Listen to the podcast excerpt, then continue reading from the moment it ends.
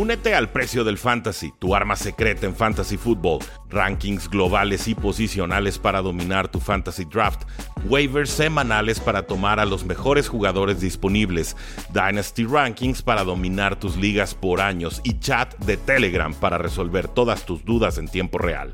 Visita stam.store diagonal precio NFL o da clic al link en este episodio para suscribirte. 24 equipos tienen posibilidades de llegar a postemporada. Es una cifra extraordinaria, una cifra especial, una cifra mágica, pero también una cifra que revela la mediocridad de lo que hemos estado viviendo ofensivamente hablando en la National Football League. Una temporada llena de lesiones de quarterbacks, de lesiones importantes en otras posiciones y finalmente de muchos equipos que se aferran a la vida con uñas, dientes y con todo lo que puedan. ¿Cómo está el panorama?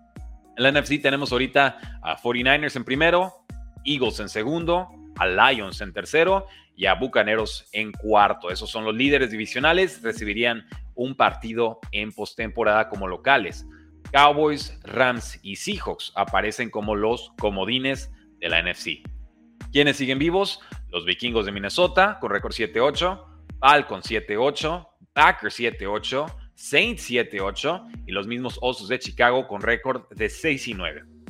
Imaginen eso, un equipo con 6 victorias y 9 derrotas a dos semanas de que termine la temporada regular tiene posibilidades matemáticas de clasificar. Eh, ¿Qué equipos eliminados de la NFC? Giants, Commanders, Cardinals y Panthers. Ahora, si pasamos a la AFC, aparece Ravens como número uno con 12 victorias, Dolphins en segundo con 11 victorias, Chiefs en tercero con nueve victorias y los Jaguars temporalmente o, permanentemente veremos como cuartos con récord de 8 y 7. Los comodines, los Browns con 10-5, los Bills con 9-6 y los Indianapolis Colts con récord de 8 y 7. ¿Quién sigue vivo? Texans, Steelers, Bengals, Raiders y Broncos. Broncos con un récord de 7 victorias y 8 derrotas. Los únicos eliminados en ese lado de la NFL son los Jets, los Titanes, los Chargers y por supuesto los Patriotas de Nueva Inglaterra. Entonces, es una lista larga, es una lista importante, es una lista significativa. Prácticamente tres de cada cuatro equipos todavía tiene posibilidades de llegar a playoffs y eso a dos semanas de que termine la temporada regular no lo habíamos visto en bastante bastante tiempo. Ahí ya me saben la que sigue comentarios. ¿Quién pasa? ¿Quién no pasa? Y enseguida vamos con todos sus apuntes porque también tenemos que platicar de Lamar Jackson, el nuevo favorito al MVP. Las apuestas ya lo dan con menos 160 para ganar esta, esta presea, este título, este trofeo. Ya es clarísimamente favorito sobre el segundo lugar que sería Christian McCaffrey con más 400. También está Tua Tango Bailoa con, más 900 y Josh Allen con más 1200. El que sí se nos fue por la borda fue Brock Purdy después de sus cuatro intercepciones. Él ya aparece con más 1200. La victoria de los Ravens sobre Brock Purdy, sobre los San Francisco 49ers fue tan decisiva que por supuesto el público apostador le da este beneficio de la duda o este voto de confianza a Lamar Jackson. Ahora, si hablamos de quién podría ser el ofensivo del año, que es un premio distinto. Ese quedaría entre Christian McCaffrey con menos 200 en las apuestas y Terry Kill, que ha estado lastimado, pero aparece todavía con más 150. En el costado defensivo, ¿quién sería el defensivo del año? Micah Parsons, menos 105. Miles Garrett de los Browns aparece con más 110 y TJ Watt aparece con más 400. Novato ofensivo del año, sigue arriba CJ Stroud con menos 800 y una muy fuerte ventaja sobre el receptor de los Rams, Pucanacua, con más 450. Se me hace demasiado grande la brecha, debería estar más compacta. Defensivo del año novato, Jalen Carter tiene una línea absurda. Yo no recuerdo una línea de este tipo, es una línea de menos 10 mil.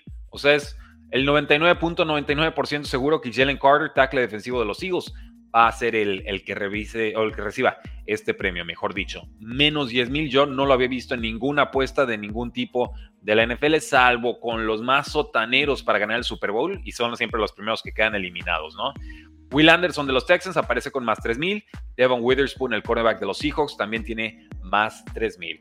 Ya si nos vamos a coach del año, dos clarísimos favoritos.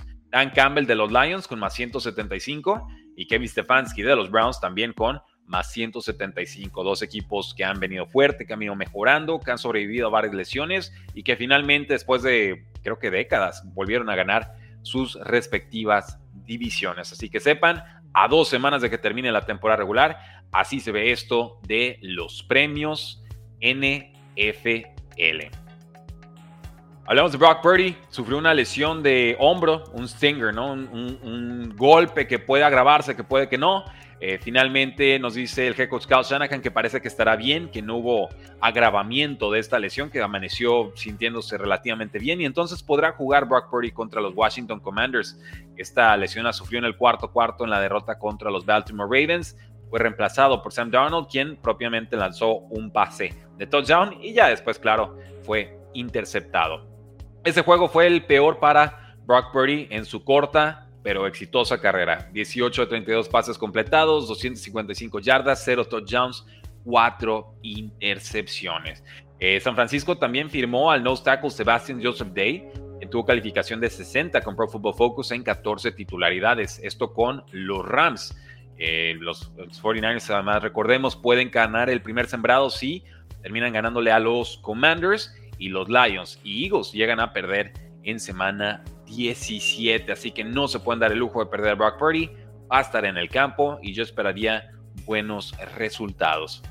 Sin embargo, los resultados médicos de TJ Hawkinson, del ala cerrada estrella de los Vikings, no fueron los deseados. Se rompió el ligamento cruzado anterior y el ligamento medial en esta derrota 30-24 la semana pasada contra los Lions y esto lo deja obviamente fuera el resto de la temporada y pone en duda si podrá estar listo para el inicio de la próxima temporada regular. Yo creo que no llegaría, creo que empezará la temporada en lista PUP, Physically Unable to Perform, y podríamos verlo por ahí de semana 3, semana 4, para que poco a poco vaya recobrando eh, actividad. Es una baja muy sensible para los Minnesota Vikings que ya están golpeados por todos lados, están perdiendo el, el camino en el peor momento. 95 recepciones, 960 yardas, 5 touchdowns. Será reemplazado por Josh Oliver, ese exjugador de, eh, bueno, de los Jaguars. finalmente firma por 3 años y 18 millones de dólares. Me parece un dinero excesivo.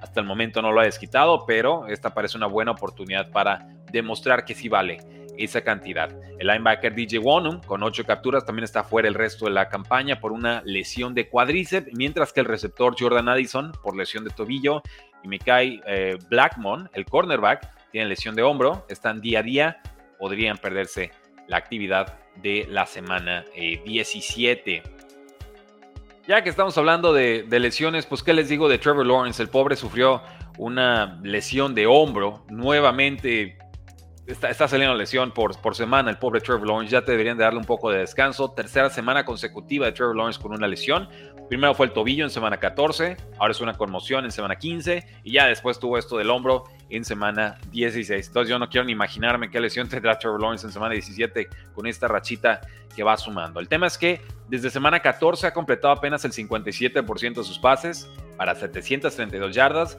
5 touchdowns y 5 intercepciones. Jaguars ya fue alcanzado por dos rivales divisionales, no se siente nada seguro en ese liderato eh, divisional. Y Jacksonville además firmó a Matt Barkley, lo cual podría indicar que se están preparando para una semana 17 sin él. De no jugar, veríamos a CJ Better como titular. Jaguars necesita ganar estos dos partidos porque si no, eh, no vemos realmente cómo puedan mantenerse al frente de los Texans y de los Colts. ¿Qué le queda de calendario a los Jaguars? Les quedan las Panteras y los Titanes de Tennessee. En noticias de corebacks, sepan que los Steelers se preparan para tener a Mason Rudolph como su coreback titular contra los Seahawks. Eh, obviamente el de la victoria contra los Bengals tendría una nueva oportunidad. Kenny Pickett no parece estar listo de su, eh, de su tobillo, de su pie. Eh, Trevor Simeon sería el titular de los Jets contra Cleveland. Zach Wilson sigue conmocionado y los Vikings no confirmaron si va a jugar o, van a sentar a Nick Mullins, que ahora tuvo otras tantas intercepciones y podrían considerar al novato Jaren Hall o volver a Joshua Dobbs. Nick Mullins venía de lanzar muchas intercepciones y en esta última semana lanzó otras cuatro contra los Detroit Lions. Por supuesto, esa es una receta perdedora y los Vikings tienen que ajustar de inmediato. Últimas noticias, el tackle izquierdo de los Cowboys, Ron Smith, lesión de espalda, no ha podido practicar. Ojo ahí para el juego contra los Lions el sábado. Y Karim Jackson, el safety que fue cortado finalmente por los Broncos de Denver, sí ese de los golpes a destiempo, con excesiva rudeza y demás, fue firmado por los Texans, ya que los Texans pusieron al safety Jimmy Ward con lesión de cuádriceps en reserva lesionados. Así que ahí lo tienen, damas y caballeros. Ese es nuestro programa el día de hoy. Gracias por habernos acompañado. Pasamos a sesión de preguntas y respuestas con toda la gente que está conectada en vivo, a la gente que nos escucha en podcast. Gracias por seguirnos. Dejen esta reseña de 5 estrellas, su comentario en Spotify, en iTunes o donde sea que nos escuchen, porque la NFL no termina y nosotros tampoco. De y fuera.